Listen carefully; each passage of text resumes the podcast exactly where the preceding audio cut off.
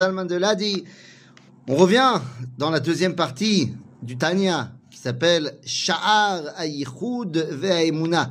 Et on peut dire qu'il porte bien son nom ici. Eh oui, la porte de l'unité et de la Emuna. Nous sommes au chapitre 7, et dans ce chapitre 7, eh bien, le Hadmon Azaken va tout de suite commencer en, euh, comment disant, en annonçant la couleur. ובזה יובן מה שכתוב בזוהר הקדוש דפסוק שמע ישראל, שמע ישראל, השם אלוהינו השם אחד, הוא ייחודה אילה, c'est l'unité de la manière la plus supérieure qu'il soit. Et la phrase, ברוך שם כבוד מלכותו לעולם ועד, הוא ייחודה תיטאה. Et la phrase que nous disons après le, le schéma, Baruch Shem Kevod Malchuto, Leolam Vaed, c'est l'unité de manière inférieure. Alors, de quoi parle-t-on ici entre cette unité supérieure et cette unité inférieure? Eh bien, on retrouve cette dimension du dévoilement divin dans les différentes appellations. Il y a Shem Yud Kevavke, le tétragramme, on a déjà beaucoup parlé, qui représente cette dimension d'unité totale. Mais une unité tellement énorme qu'elle englobe tout. Et donc elle ne laisse de place à personne.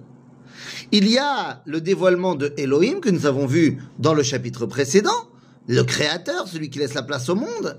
Et puis il y a le dévoilement de Adnout, Adonai, qui est écrit Aleph Dalet Nun qui est non pas le dévoilement de celui qui crée le monde, mais le dévoilement à l'intérieur de ce monde, celui qui est le patron de cette réalité.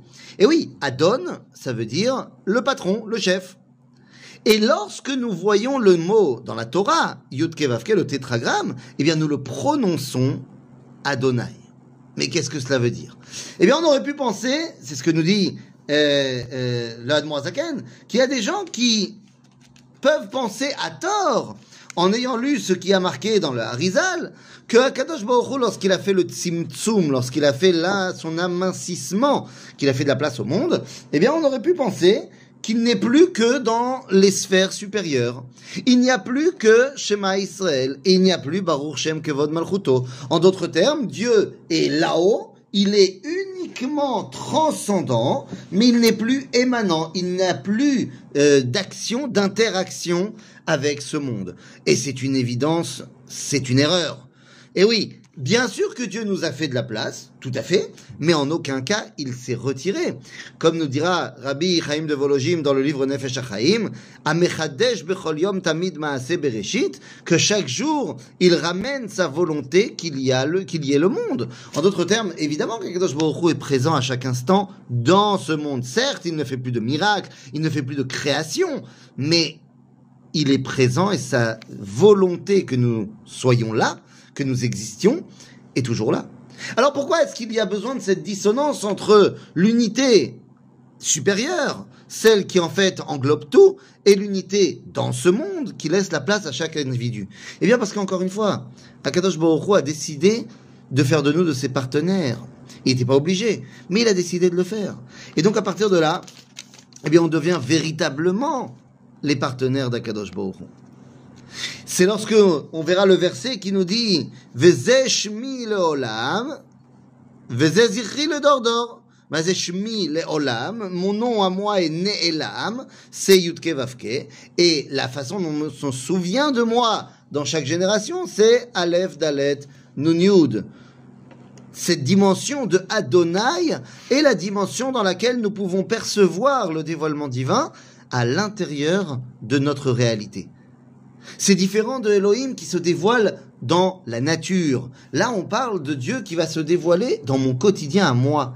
C'est-à-dire que je peux agir, Dieu m'a laissé agir, mais eh bien, je suis porté par une force, par un dévoilement. Je m'emploie à dévoiler quelque chose. Eh bien, ce qui me porte et ce que je dévoile s'appelle Adonai. C'est Baruch Shem Kevod Malchuto Leolam Vaed. C'est de cela dont on parle dans ce chapitre 7 de Shar Eichud Vaemuna. Eh bien, je voudrais même aller plus loin en disant la chose suivante. Les lettres sont porteurs de signification, les chiffres également.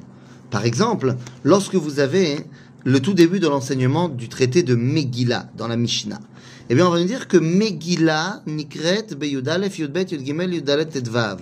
Lo pachot velo yoter. Eh bien, nous enseignent nos sages de la Kabbalah que qu'est-ce que ça veut dire Megillah nikret? Alors, on parle pas de Purim ici. Megillah, ce sont les mots Magal Ya. Magal Ya, c'est dévoiler Dieu. Ya, c'est l'un des noms de Dieu. Donc Megillah, c'est ce qui dévoile Dieu. Megillah Nikret, quand est comment est-ce qu'on peut dévoiler Dieu? Eh bien, nous dira euh, la Mishnah, le 11, le 12, le 13, le 14 et le 15. Et lorsqu'on va faire bah, le calcul, 11 plus 12 plus 13 plus 14 plus 15, eh bien, on va arriver à 65. C'est-à-dire la valeur numérique du mot Adonai. Comment est-ce qu'on peut dévoiler Dieu Eh bien, par l'intermédiaire de Adonai. Et elle nous dit la Mishnah, lo pachot velo yoter. Et pachot de 11, moins que 11, c'est 10. Plus que 15, c'est 16. 10 plus 16, 26. C'est le dévoilement de Yutke Vavke. C'est la valeur numérique du tétragramme. Nous dit donc la Mishnah, tu peux dévoiler Dieu dans ce monde par l'intermédiaire de Aleph Dalet Nun Yud Adonai, mais pas par l'intermédiaire de Yutke Vavke, le tétragramme. Eh bien, c'est exactement ce que nous dit ici le Admorazaken. Lorsque tu dis Shema Israël, Hashem Eloheinu Hashem Echad, en mode Yutke Vavke, c'est le Yichud Elion. C'est ce qui se passe pas dans notre réalité. Dans notre réalité, c'est Baruch Shem Kevod Malchuto Leolam Vaed. Quel est ce nom? Baruch, béni soit le nom dans lequel je rends le Kavod. Eh bien, quel est ce nom? C'est Adonai Aleph Dalet Nun Yud. L'objectif est de pouvoir réunir ces deux dimensions. Et c'est pourquoi, eh bien, lorsque euh, vous allez voir certains sidurim, on a l'habitude d'écrire à l'intérieur du tétragramme eh bien, le nom Aleph Dalet Nun pour réunir ces deux dimensions. Réunir Adonai et Yudke Vavke, eh bien, c'est ce qui permet d'avoir euh, une union du dévoilement. Mais ça, ce sera pour une autre fois. À bientôt, les amis.